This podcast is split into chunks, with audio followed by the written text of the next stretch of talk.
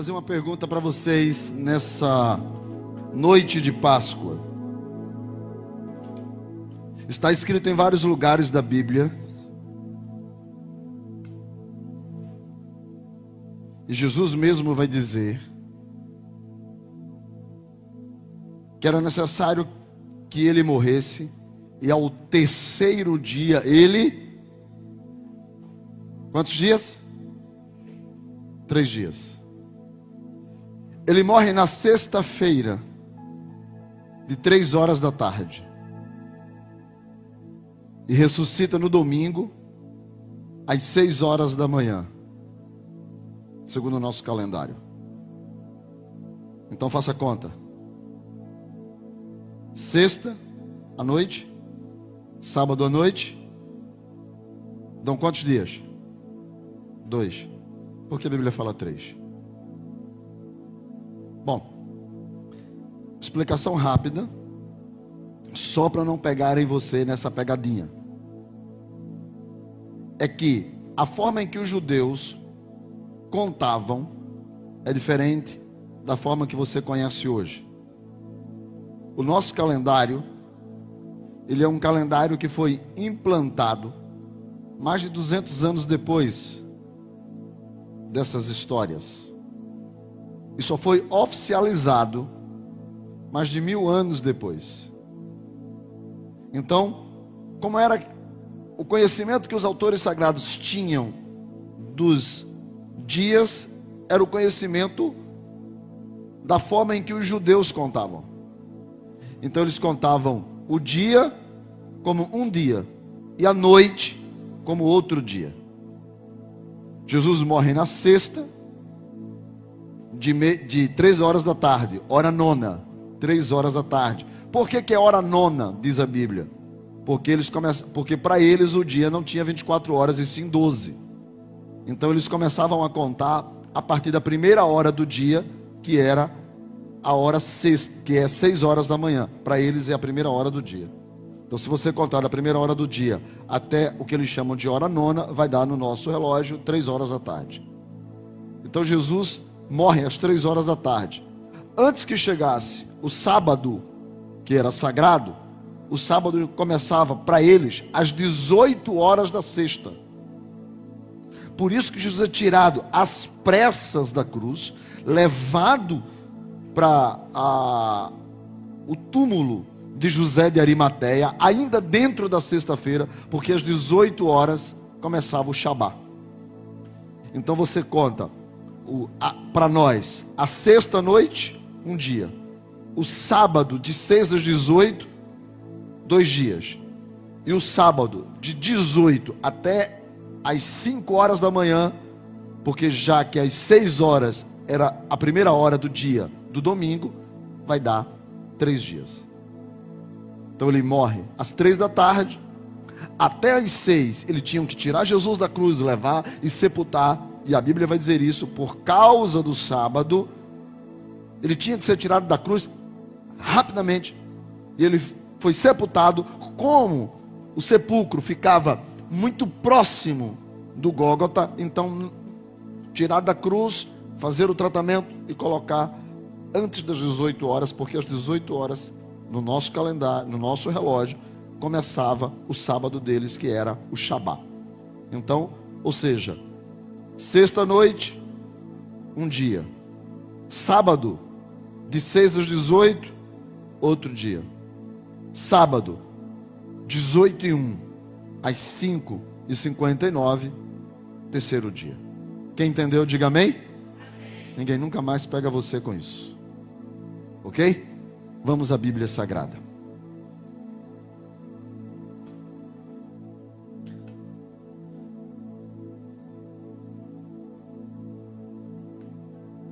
1 Coríntios capítulo de número 1, versículo de número 18. Diz assim no texto: Certamente a palavra da cruz é loucura para os que se perdem, mas para nós que somos salvos, poder de Deus. Paulo está escrevendo à igreja de Corinto, porque é uma igreja que sofre a influência do conhecimento grego e o misticismo da fé judaica. Em cima desse conhecimento grego e desse misticismo judaico, Paulo diz que os judeus pedem sinais e os gregos buscam sabedoria. Porém, o cristianismo não é nem uma manifestação de sabedoria, nem muito menos uma manifestação de sinais, ainda que tenha sabedoria e ainda que tenha sinais. Mas, para Paulo, o cristianismo é Cristo crucificado, ponto que é escândalo para judeus, por quê? Porque é escândalo. Eles não conseguem entender como que a sabedoria se manifesta em uma cruz que não tem aparência, beleza nenhuma. E eles não conseguem também entender, e ele diz que os sinais que os judeus pedem é escândalo, é loucura porque eles não conseguem entender como que essa cruz manifesta o poder e a glória de Deus. De forma que quando Paulo vai falar sobre palavra da cruz, ele não está se referindo apenas ao momento da cruz, mas a todo o plano que nasce no Cairós, antes do antes. Porque Apocalipse capítulo 13, versículo 8 diz que o cordeiro foi morto antes da fundação do mundo. Então, quando Deus estabelece o que nós conhecemos como terra, como o planeta Terra, quando Deus estabelece os astros, quando Deus estabelece o cosmos, quando Deus estabelece as galáxias, quando Deus estabelece o multiverso, quando Deus vai estabelecendo todas as coisas, antes de tudo isso, antes do antes, o cordeiro já tinha sido morto. Ou seja, a cruz, ela não é o fim, ela é o começo de toda a história. Por isso que, quando o cordeiro era morto no templo, isso era a sombra do que Deus havia planejado antes de tudo ser criado. Deus estava só ensinando ao homem, ensinando que era necessário que o homem entendesse que ele era pecador, que não há como ser salvo pelas suas próprias mãos, pelos seus próprios méritos. Não existe como chegar a Deus porque você quer, não tem como. Não, não, não é eu chego a Deus porque, porque eu quero, não, não tem como. É necessário que haja um caminho, é necessário que haja uma ponte, um religar, um ligar novamente. E é isso que a Bíblia vai dizer. Por isso que o apóstolo Pedro, em 1 Pedro 1,13, fala que nós devemos andar em santidade. E ele vai mais além no verso de número 16. Ele diz que nós devemos ser santo como Deus é santo. E, e por que, que ele diz isso? Ele diz: porque nós devemos andar aqui nessa terra, no verso de número 17, como, como peregrinos, mas vivendo em temor diante de Deus. Ele diz no verso de número 18: por que, que eu tenho que ser santo e por que, que eu tenho que andar em temor? É porque nós fomos resgatados, fomos comprados. E ele vai dizer: não com prata, não com ouro, e o verso 19, aí sim, aí uau, uau, uau, uau. Ele vai dizer: morto, resgatados pelo precioso sangue, como de um cordeiro, como de um cordeiro sem defeito e sem mácula. O sangue de Cristo. Agora, olha o que é está escrito no verso de número 20. Este sangue, conhecido já era conhecido, com efeito, eficácia, sabia que funcionava antes do mundo ter sido criado.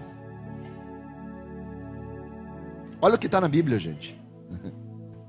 Olha o que está na Bíblia. O céu já sabia que o sangue de Cristo seria o preço da nossa redenção. Então, é mais ou menos assim. É mais ou menos assim. Antes de Deus criar todas as coisas, Deus já sabia que o homem pecaria.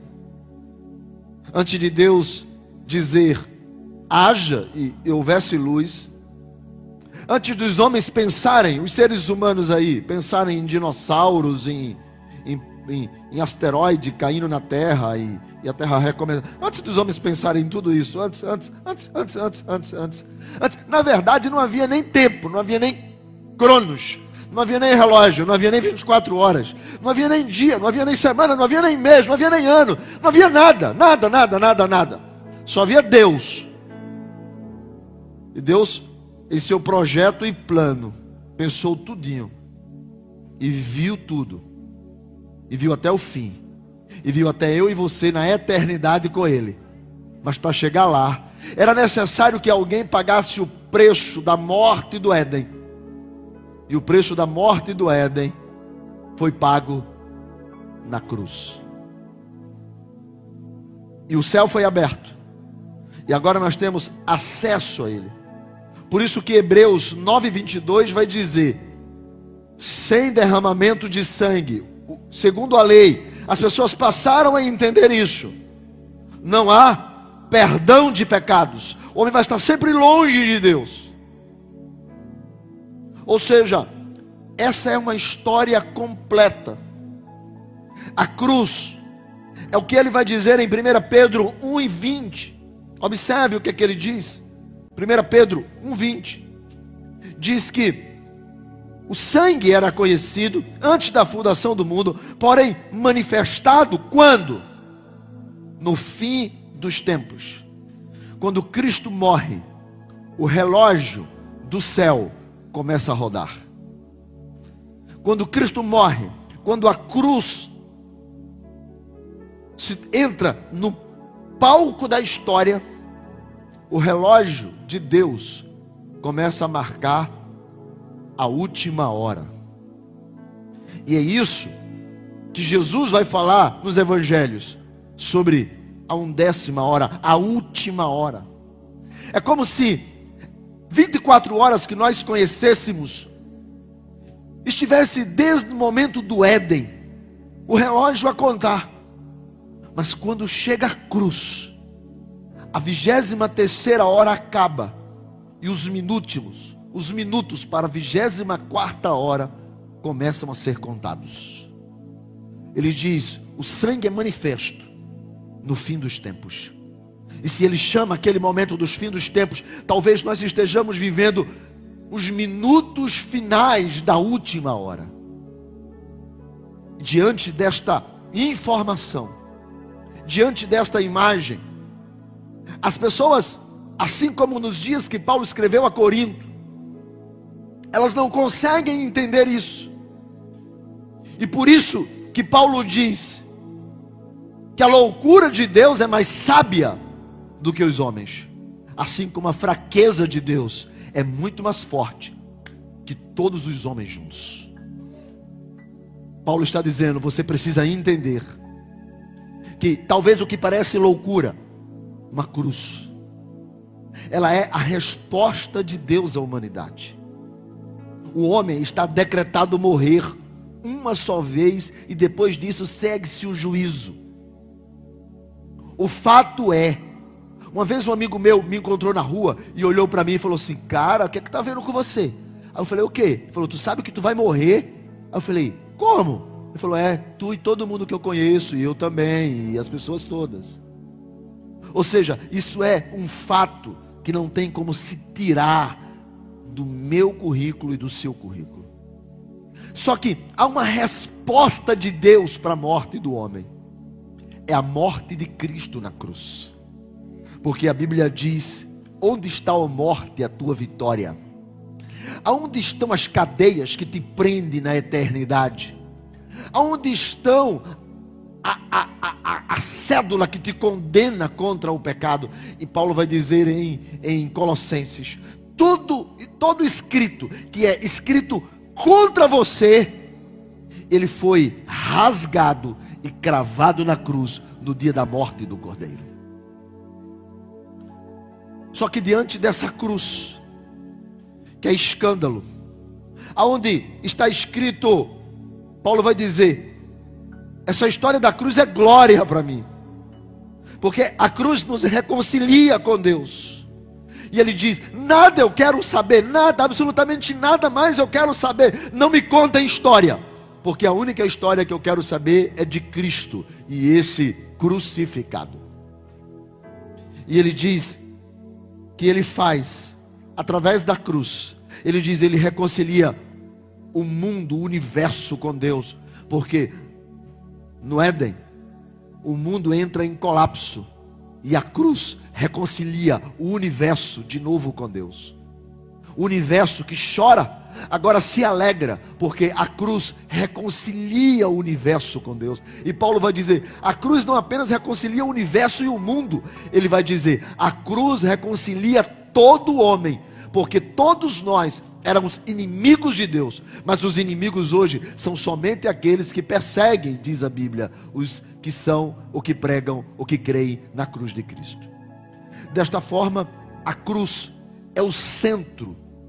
Talvez a gente não entenda isso, porque nós fomos tão achacolhados quanto à questão de, olha, não usa crucifixo, isso é coisa, sabe, é, o, o, crente não pode ter é, a cruz. Eu me lembro até de uma, de, uma, de uma poesia que eu via há muito tempo atrás, que dizia que a nossa cruz não é aquela que está no, no, no peito cabeludo do rapaz, não é? é, é, é sabe, a gente foi tão achacoalhado quanto a negar a cruz, que parece que a gente tem medo de cruz não é? Ou os filmes que a gente via, o, o, lá o, o exorcista colocando a cruz. A cruz tornou-se um símbolo meio que esquecido, mas não é esquecido pela Bíblia. Porque a Bíblia deixa muito claro. Paulo disse: Olha, há uma coisa que eu me proponho saber. Porque alguns querem sabedoria, outros querem poder. Mas eu, eu, a única coisa que eu quero saber é sobre Cristo e esse crucificado. Porque a cruz é a sabedoria de Deus e ela é o poder de Deus. Porque a cruz nada mais é do que este elemento, sabe, traçado aí. Mas não é a cruz somente em si, mas o que aconteceu nela: o cordeiro imolado, o sangue vertido, o Deus encarnado, que ali ele se sacrifica. Porque é incrível, quando eu olho para a cruz, o que eu vejo? Um Deus que decidiu morrer. E por que, que ele decidiu morrer? Porque quando ele morreu, nós passamos a ter vida, e vida eterna na sua morte. Porque ele venceu a morte. E diante da cruz, diante da cruz, sete pessoas estavam naquele dia, ou sete grupos de pessoas. Eu quero saber se você está em um desses grupos.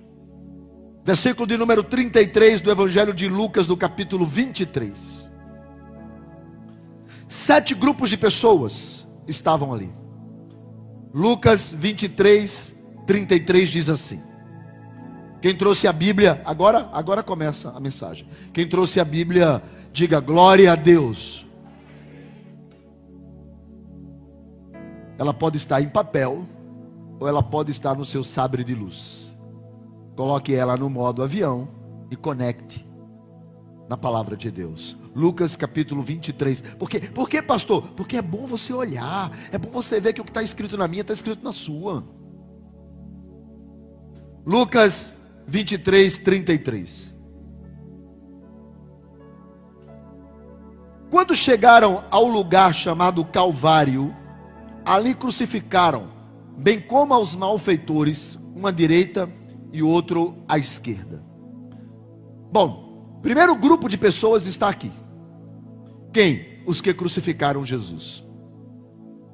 Diz: quando chegaram ao lugar chamado Calvário, ali o crucificaram. Bom, ele não foi crucificado sozinho, era preciso que alguém fizesse.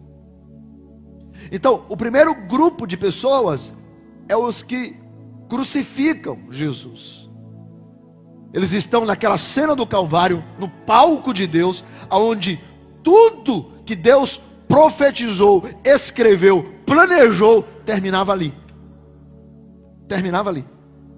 Por isso que diz que o sangue é o fim dos tempos porque terminava ali. Todo o Antigo Testamento É simplesmente uma estrada que aponta para a cruz, nada mais. Agora, neste, neste ato, desta cena, Jesus é levado ao Calvário e pessoas lhe crucificam. Ele não sobe na cruz sozinho. Pessoas lhe crucificam. Pessoas que estão com o martelo, com os cravos e crucificam Jesus. Só que, dê uma olhada no verso de número 34. Contudo, Jesus dizia: Pai, perdoa-lhes, porque eles não sabem o que fazem. Jesus pede perdão para essas pessoas, por quê? Porque se a Bíblia diz, ou se Jesus menciona, dizendo que elas não sabem o que fazem, Jesus está as chamando de ignorantes. Porque quem não sabe o que faz é ignorante. Quem não sabe o que faz é porque não tem conhecimento. É, se, se não sabe o que faz é porque não tem capacidade de discernir. Não consegue discernir. Não consegue saber o que é certo e o que é errado. Não consegue saber o que é céu e o que é inferno. Não consegue saber o que é Deus e o que não é. Para ele Deus é só um nome. É só, é só um título honorífico. Jesus chama essas pessoas de ignorantes. Jesus diz: pessoas que podiam estar nesse momento abraçando a vida, estão crucificando a vida a caminho da morte. Existe muita gente que olha para a cruz e não entende nada dela. Não entende, não entende a Bíblia. Tem gente que fala assim, pastor, eu não entendo a Bíblia. Deixa eu te dizer, você é pecador, Deus sabe, aí ele envia Jesus para morrer na cruz, ao terceiro dia ele ressuscita. Se você crê nisso, você é salvo e tem os pecados perdoados. Isso é difícil de entender, gente? Fala sério, é difícil de entender? Mas até Felipe estava com ele e ele diz assim: Olha, é, eu vou, eu vou para o Pai e, e, e, quando eu estiver lá, eu vou preparar. E Felipe falou assim: Senhor, mostra-nos o Pai. E, Felipe, e, e Jesus diz: Oh meu filho, eu estou com você há três anos e você não viu o Pai ainda. Olha para mim, enxerga o Pai. Tem gente exatamente assim. E tem gente que a ignorância é tão grande, tão grande, que ela acha que qualquer lugar Deus está. Aí acha que Deus está naquele lugar que o pessoal sabe o que eu estou dizendo. Tem gente que acha que Deus está na subida do morro. Tem gente que acha que Deus está aqui, ah, legal, mas também está ali, está ali, está ali, está no Evangelho segundo Allan Kardec, na mesa redonda, quadrada, triangular. Tem gente que acha que Deus está. Não, Deus está. Outro dia desse eu encontrei um que achava que Deus estava nas árvores, no mar, no céu, na lua, nas estrelas. Só love, só love, só love. Jesus olha para essas pessoas, porque são elas que estão crucificando Jesus com a sua ignorância, porque não sabem quem Jesus é. Aí Jesus olha para elas e só diz uma palavra para elas: Sabe qual é? Pai, perdoa eles, dá uma segunda chance, dá uma segunda chance, porque eles não sabem o que eles estão fazendo. Todas essas pessoas que ignoram Jesus, elas têm uma segunda chance. Elas têm o que? Uma. Versículo de número 35. Olha quem mais estava ali. O povo estava ali. E o povo tudo observava. O segundo grupo de pessoas é o povo que observa.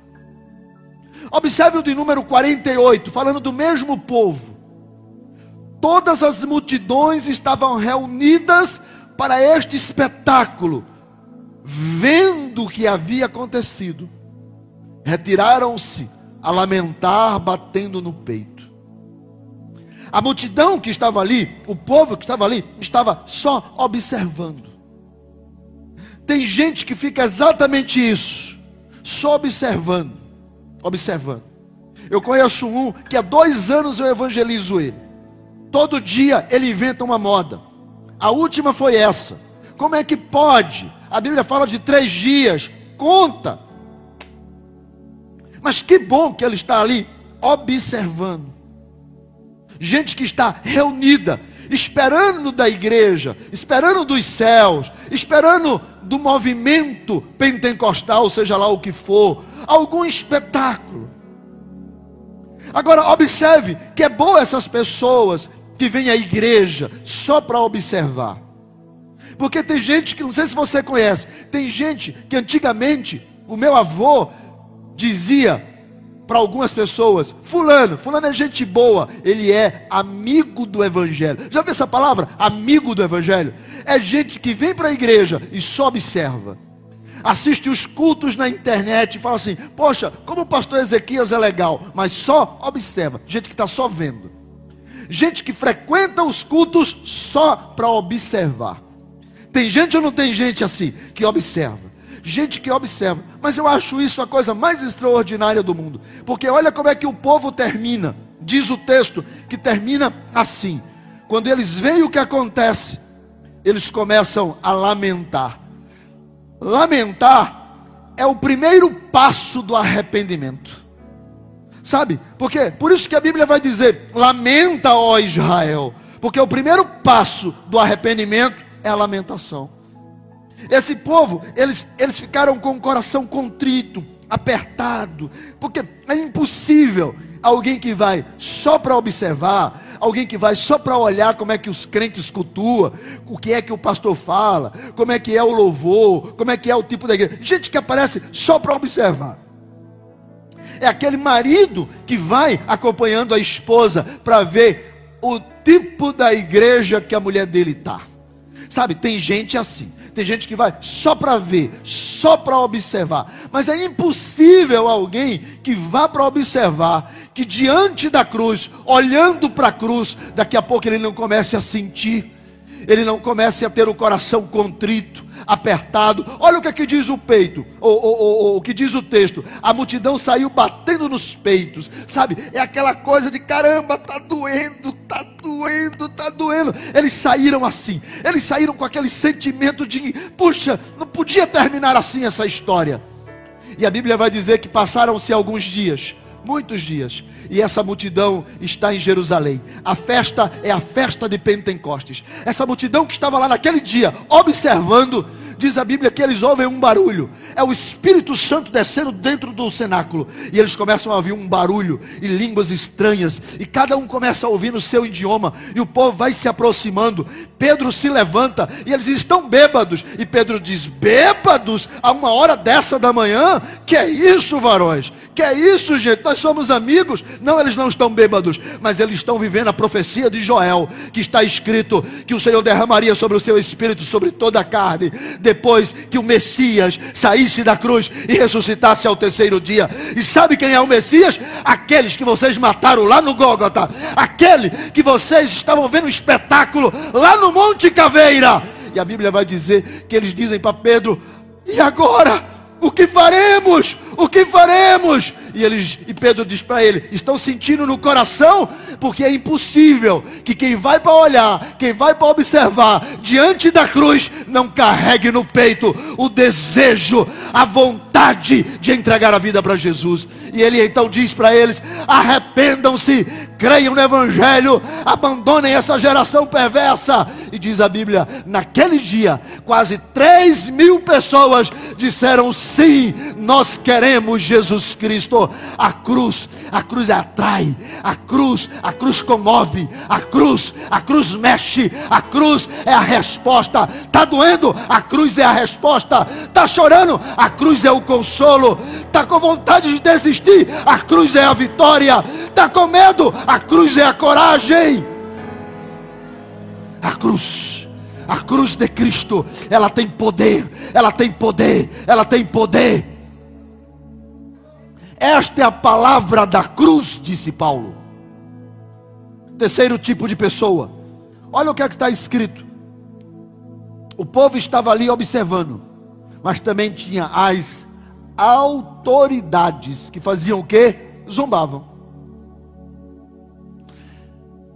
Tem gente que diante da cruz se comporta como autoridade, tipo, eu sei de tudo. Segundo, diz que essa autoridade zombava, ou seja, ele não somente se acha, como tira onda e ridiculariza a fé dos crentes. Tem gente que você olha para a pessoa, ele está sempre tirando onda com você. Já viu aquele povo que chega diante de você e fica ali, Pai do Senhor, irmão? E aí, já levou o dízimo para o pastor? Conhece alguém assim? Sim ou não? Porque se não conhecia, eu apresento todo dia um tira-onda com a minha cara. Gente que zomba da tua fé. Gente que não sabe o mistério que você tem com Deus na intimidade do teu quarto. Gente que sabe, gente que não sabe que um dia tu estava completamente destruído e o Espírito Santo veio e restaurou tua vida, teu casamento, tua história. Não sabe? Aí tira a onda. Gente que diante da cruz zomba. Que não leva a sério as coisas de Deus. O que é zombar, pastor? Não é, é, levar, é não levar a sério, é tirar onda. São os, os metidos a espertos. Por quê? Porque eles não entendem o plano macro. Eles não entendem que Jesus tinha que morrer. E os camaradas ainda dizem assim: é incrível, salvou os outros, porque ele não se salva a si mesmo. Porque de fato, se ele fosse o Cristo escolhido, ele se salvaria. Gente que não entende que o Evangelho é simples. E ele quer que aconteça coisas mirabolantes. Jesus sair da cruz, tirar o grampo, tirar o outro e sair levitando. Ah, ele é Deus. Não sabe que Deus trabalha de uma maneira que a única coisa que ele exige de você é fé. Fé. E essas que zombavam, o que eu acho interessante é que assim como os soldados que também escarneciam, verso de número 36, outro tipo de gente, igualmente os soldados escarneciam. Qual é a diferença de zombar e escarnecer? Ambos é a mesma coisa, desprezo, tira onda. A diferença é que zombar fica só nas palavras e o escarnecer é o que os soldados fizeram. Além das palavras, pegaram vinagre e deram a ele de beber vinagre. Ou seja, gente que tem a natureza perversa, inimigos da fé, cujo propósito delas é fazer maldade com aqueles que são crentes, com aqueles que um dia abraçaram a fé em Jesus Cristo. Tem gente perversa, tem gente que eu vou te dizer, não gosta de crente. Conhece gente assim, sim ou não? Gente que não gosta de crente, não gosta, não gosta de crente. Eu conheço muita gente que não gosta de crente. E quando eu conheço um que não gosta de crente, fala, fulano não gosta de crente. Eu digo logo, entra na fila. Porque tem um monte de gente que não gosta de crente, acusa a gente, tira onda, se puder quiser fazer maldade, faz. Agora, sabe o que é que eu acho interessante para essas pessoas, tanto as autoridades como os soldados que estavam ali diante da cruz? Você não vê Jesus tomando satisfação com eles. Por quê? Porque o poder da cruz também pode alcançá-los. Sabe por que, que Jonas não queria ir para Nínive? Porque Nínive era uma nação perversa. Ele não somente matava os seus opositores, como ele cortava a cabeça, cravava elas numa cruz e botava na entrada da cidade. É o que dizem alguns historiadores. Eu não sei, não estava lá. Mas alguns historiadores dizem que a perversidade dos ninivitas era assim. Eles eram perversos, eram cruéis. E, e Jonas não conseguia entender como que Deus tinha misericórdia desse povo. E o próprio Jonas falou assim: Eu não vou. E ele decidiu comprar a passagem e ele decidiu ir embora e foi embora para Tarsis. Mas no meio do caminho, Deus trouxe ele de volta em um lindo e confortável peixe, até de onde ele saiu, para que ele pudesse recomeçar, para que ele pudesse ir aonde Deus queria que ele fosse. E quando ele prega, diz que aquela multidão toda se converte, e ele fica com raivinha, porque ele queria ver, era a espada na cabeça daquele povo. E Deus olha para ele e fala: Como, como, como que eu não vou ter misericórdia de pessoas que, apesar de mais e perversas, não conseguem nem distinguir o que é uma mão direita e uma mão esquerda? Como que eu não vou ter misericórdia? Porque o nosso Deus, a misericórdia dele, alcançou as autoridades, alcançou os soldados romanos, alcançou seja quem for, a cruz é a manifestação do amor, é a manifestação da graça, é a manifestação do perdão, é a manifestação da misericórdia. Talvez você esteja dizendo, pastor, para aquela pessoa não tem jeito. Você está diminuindo o poder e a autoridade de Deus se você achar que não há solução para uma pessoa que você conhece. Uma pessoa outro dia Deus chegou para mim, pastor, eu passei, parei de orar por fulano. Por quê? Porque, pastor, conhece o Evangelho, era na igreja, cresceu, nasceu no Evangelho. Eu quase que dizia, a mãe dele teve menino dentro da igreja, foi. Pastor, nasceu na igreja, nasceu na igreja, pastor, e não tem jeito, pastor, não tem jeito. Não diminua a autoridade de Deus, não diminua o poder da cruz, não diminua o tamanho da graça, não diminua a autoridade do Evangelho, não diminua o poder da salvação em Cristo, porque tem jeito, tem jeito, há uma segunda chance, há uma segunda chance. Você vai ver ainda aquela pessoa adorando, você ainda vai ver aquela pessoa glorificando, você ainda vai ver aquela pessoa se rendendo. O Deus a quem você serve, Ele é poderoso.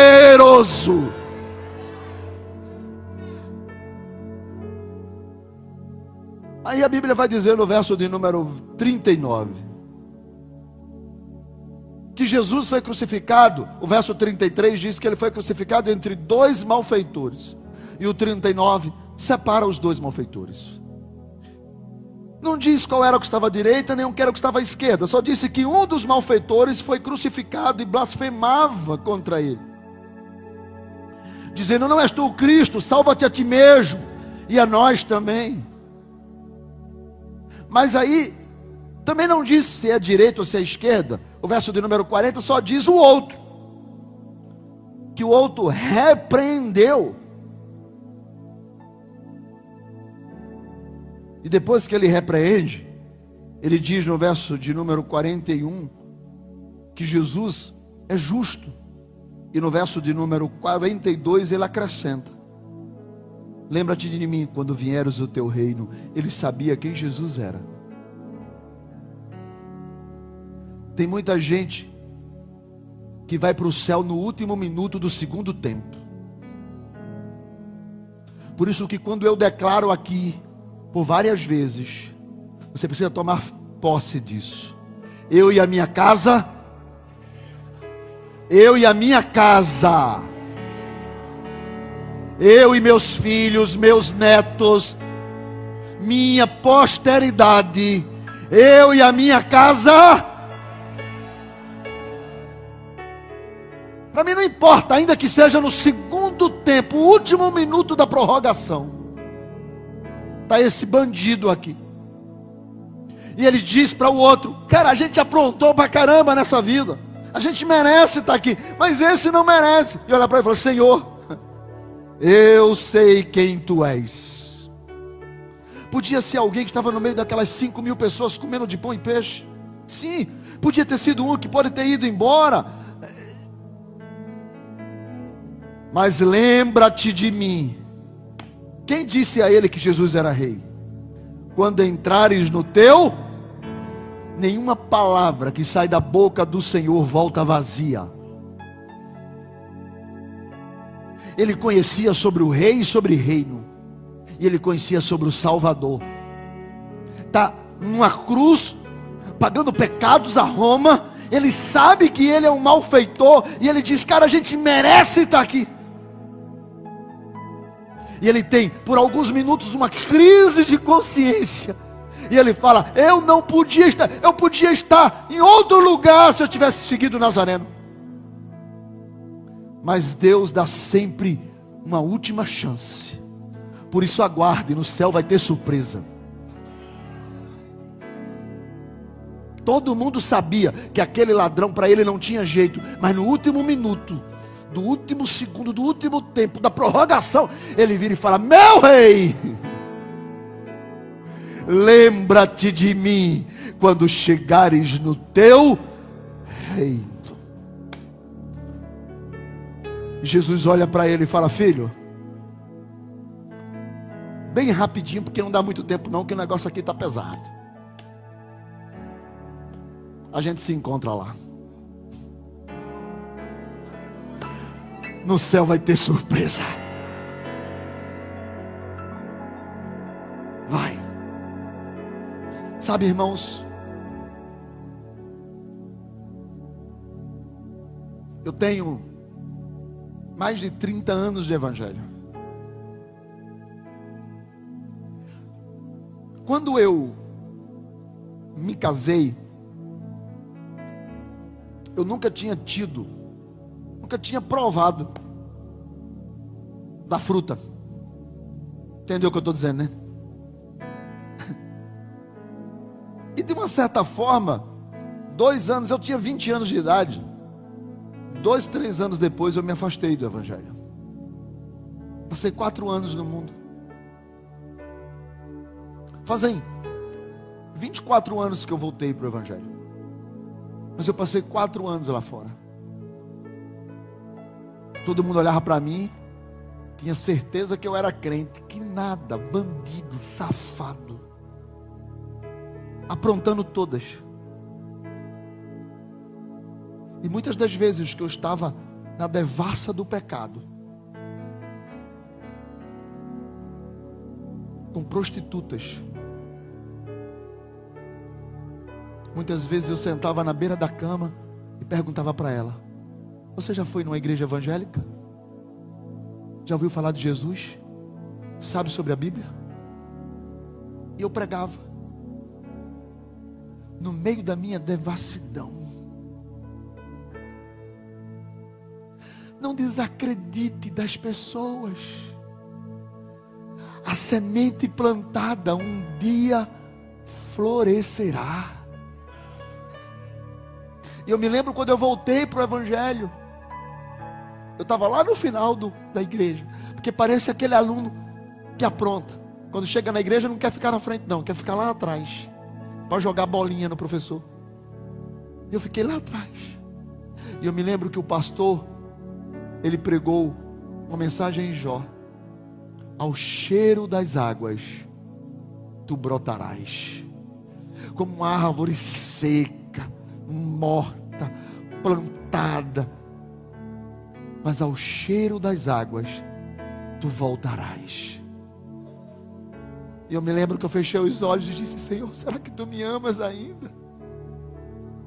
Será que tu ainda olhas para mim? Será que ainda tem jeito? Naquela noite, há 24 anos atrás, enquanto eu orava assim, eu recebi uma unção do Espírito. E enquanto eu orava, eu comecei a falar em línguas e eu nem sabia o que eu estava falando. E eu voltei para o Evangelho. Eu voltei para Jesus. Eu estou aqui hoje. Meus filhos têm um pai pastor e minha esposa tem um marido pastor e é uma pastora.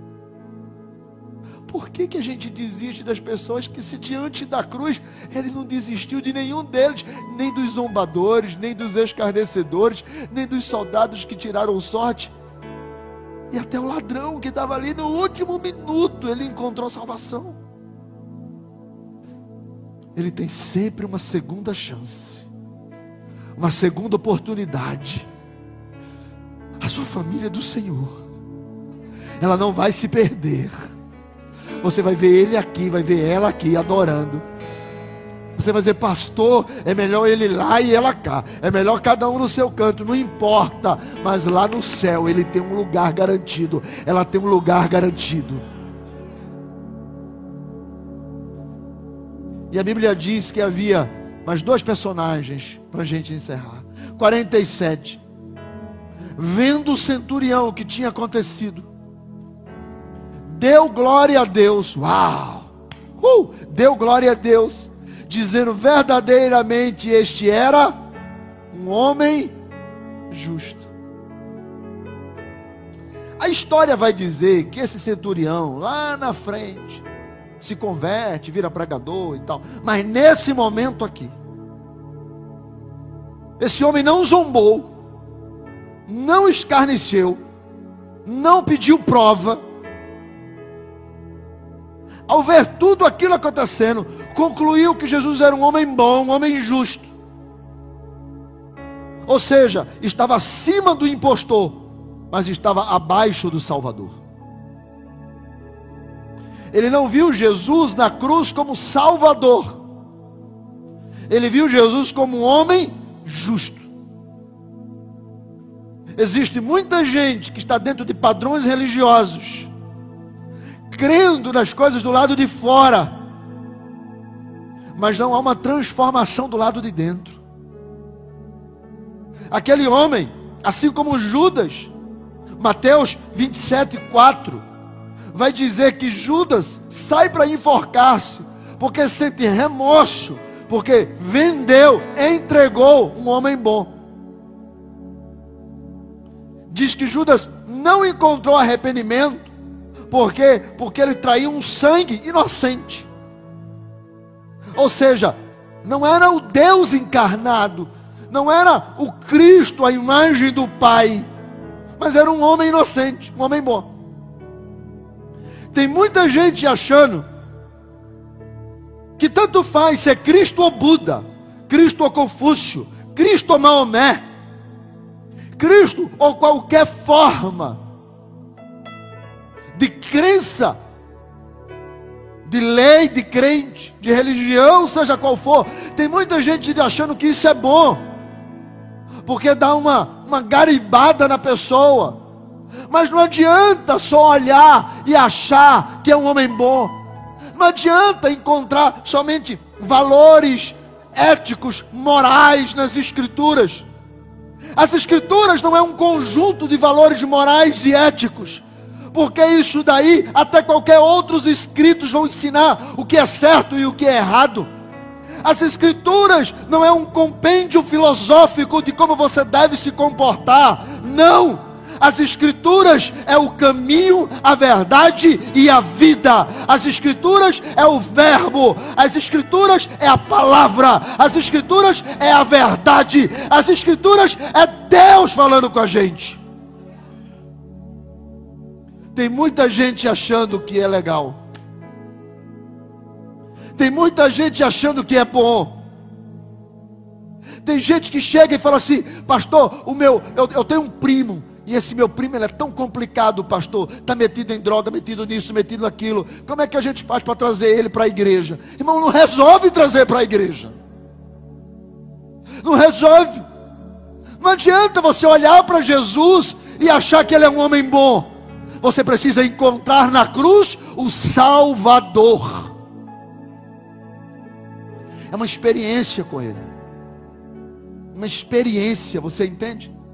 Por isso que Lucas capítulo 23, versículo 49, o último grupo está aqui. Entretanto,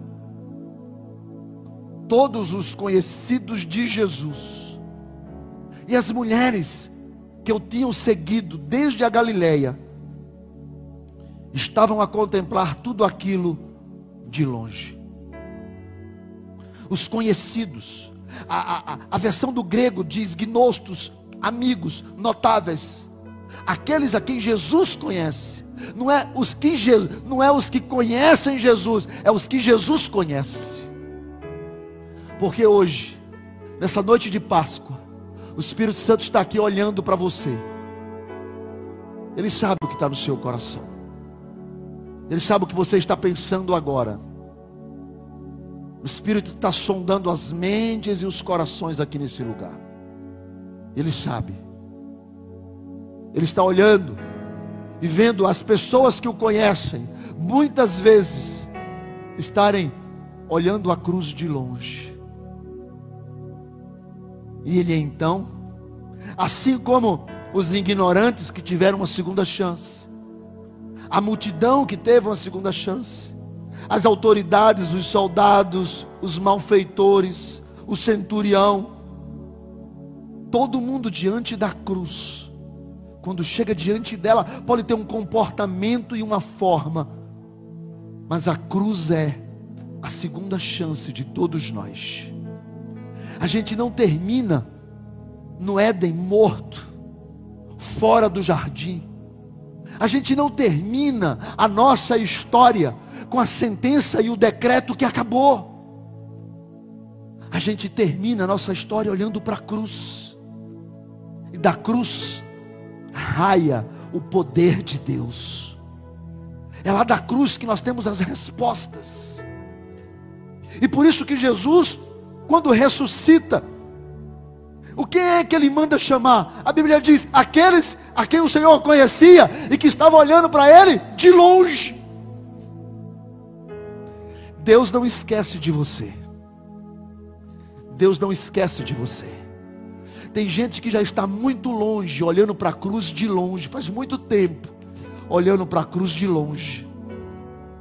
Sabe quem Ele é, sabe que não há beleza nenhuma, sabe que é uma história meia maluca e meia louca, mas está olhando para a cruz de longe, conhece tudo, já viveu milagres, porque esse pessoal que olhava Jesus de longe já tinha vivido milagres, experimentado o poder, mas está olhando Jesus de longe. Tem muita gente olhando Jesus de longe. Ele ressuscita. E o que é que ele faz? A Bíblia diz que eles estão trancados com medo dos judeus. Jesus diz: ainda assim, manda avisar eles que eu vou me encontrar com eles lá na Galileia. Eles vão para lá. Mas logo de imediato, eles estão todos reunidos, reunidos, reunidos. E Jesus entra, e diz a Bíblia, as portas trancadas, e Jesus entra. E diz: Pai, seja convosco. Eu vim para mostrar a vocês que o poder de Deus é manifesto na vida de vocês. Jesus entra naquele lugar, mas Tomé não está. E a Bíblia diz que passam-se oito dias, no domingo, sete dias, no domingo seguinte, eles estão de novo reunidos com medo dos judeus. E como eles estão reunidos com medo dos judeus, mas quem não estava na primeira vez? Então Jesus vai lá. Pela segunda vez. Uma vez eu perguntei para Jesus: por que o senhor foi lá pela segunda vez? Ele só por causa de Tomé. Porque eu não desprezo ninguém. Eu não deixo ninguém pelo meio do caminho. Eu não deixo ninguém no vazio, não deixo ninguém no vácuo. E ele volta lá por causa de Tomé. Ao ponto que quando ele chega, ele, a primeira pessoa que ele fala logo, que Tomé olha, fala: Meu Deus! Ele fala: Tomé, toca aqui para tu saber que sou eu mesmo, porque eu só voltei aqui por tua causa. Sabe qual é a história do Evangelho? Qual é a história da cruz? Das pessoas que estão diante delas? Uma história de segunda chance. Talvez você não seja um ignorante. Talvez você não seja o soldado, a autoridade, o povo, a multidão, os malfeitores. Talvez você diga: Eu conheço, mas eu estou olhando a cruz de longe. Porque eu não vejo o poder manifesto na minha casa. Porque eu não vejo o poder manifesto na minha vida. Eu, eu sei da cruz, eu conheço a cruz, mas eu estou olhando ela de longe. Tem tanta gente olhando a cruz de longe. Sabe quem Jesus é. Mas está vendo a cruz de longe. Não vem mais para a igreja. fica em casa assistindo pela internet. Não que é ruim. Seu lugar é aqui. Gente que fica vendo Jesus de longe. Não tem mais, não tem mais aquela intimidade para ele entrar no quarto para orar. É ora por mim. Ora por mim. Ora por mim. Ele crê mais na oração dos outros do que na dele mesmo. Jesus está mais fora do que dentro. E eles estão olhando Jesus de longe. Aí Jesus ressuscita e dá uma mensagem para os apóstolos: se encontrem comigo, porque eu quero conversar com vocês lá na Galileia, porque eu não desisto de você. Não desisto de você. Não desisto de você. Há uma segunda chance aqui esta noite. Uma segunda chance. Deus não desiste. Há poder nessa mensagem. Há poder. Você viu o que o Tiago, o, o que ele falou quando eu estava cantando? Deus curou a esposa dele de câncer, curou a filha de microcefalia. Deus curou já o Jonatas, Deus restaurou meu casamento. Deus, Deus me abriu o entendimento. Eu vejo, eu vejo, eu vejo a mão de Deus. Receba nesta noite a mão da cura poderosa do Senhor. Há uma segunda chance. Eu quero que você saia daqui sabendo que é Deus é poderoso. Ele é poderoso. Ele é poderoso. Ele é poderoso. Ele é poderoso. Tiraram ele da cruz. A morte chegou sobre Jerusalém naqueles três dias, e colocaram ele em uma tumba vazia, emprestada, que nem dele era, e rolaram a pedra, e colocaram um selo, e colocaram guardas, e houve silêncio por três dias, na terra, um choro, se plantava sobre aqueles que o conheciam, que viram ele morrer de longe. A dor no coração batia, não puderam fazer nada. Pedro disse: Não te deixarei. Fugiu, negou. Tomé disse: Se é para morrer, morremos todos. Também caiu fora. Diante da cruz, somente João e sua mãe que chorava. E mesmo ele morrendo, manifestou graça, amor e misericórdia, quando disse: mulher, toma um filho, filho, assuma ela como mãe. Na cruz morrendo, preocupado com quem estava diante dele. Porque Deus sempre está preocupado conosco. Talvez você não veja, Talvez você não enxergue, porque você está olhando a cruz de longe. E colocaram ele ali dentro.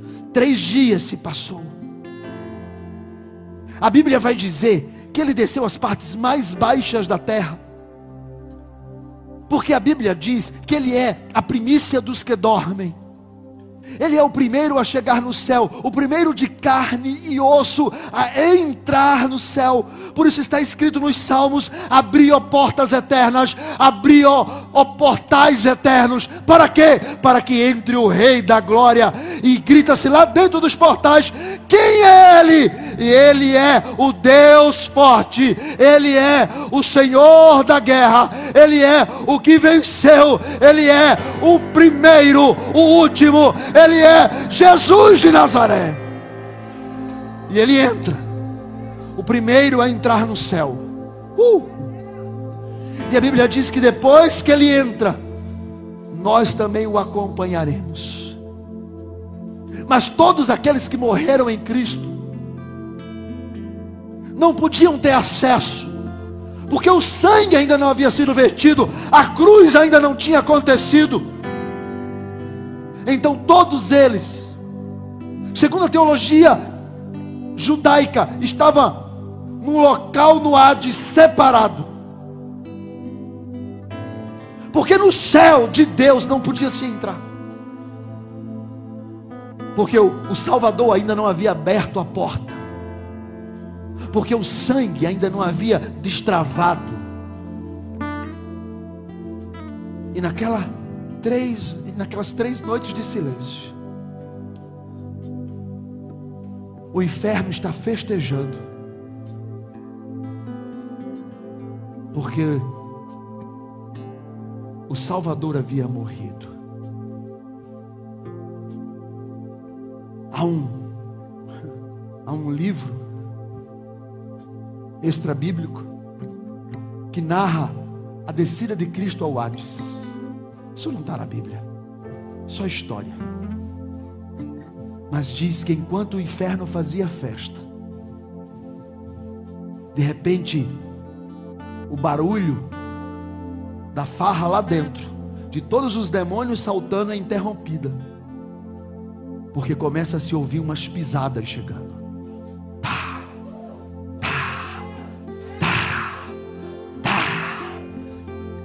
Satanás olha e diz assim: Ó, oh, esses pés estão livres, não estão acorrentados.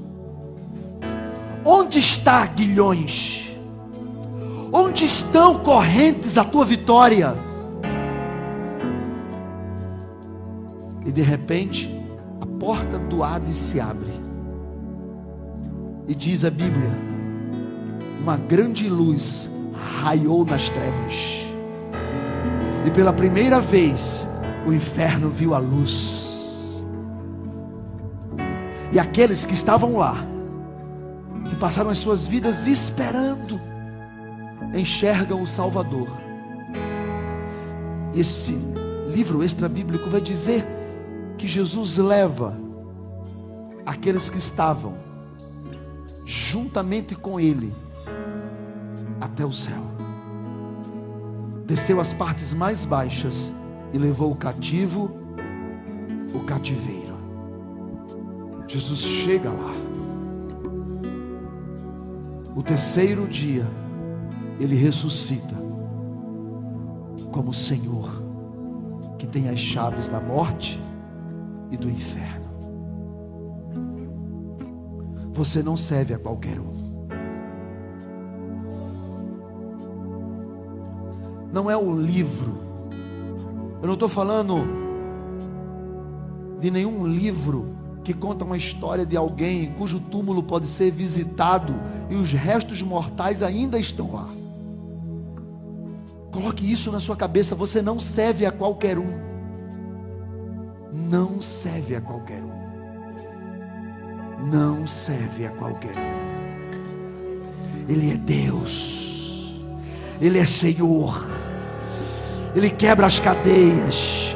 Ele desfaz o laço. Ele liberta o homem. Ele salva o pecador. Ele cura o doente, Ele consola o aflito, Ele enxuga a lágrima, Ele levanta o abatido, Ele restaura o casado, Ele é Deus, Ele é Deus. Se você o adora, se você o adora, fique de pé nesta noite. Ele é Deus, Ele é Senhor, Ele está vivo, Ele ressuscitou. A cruz é o sinal da nossa vitória. A cruz é o sinal da nossa vitória.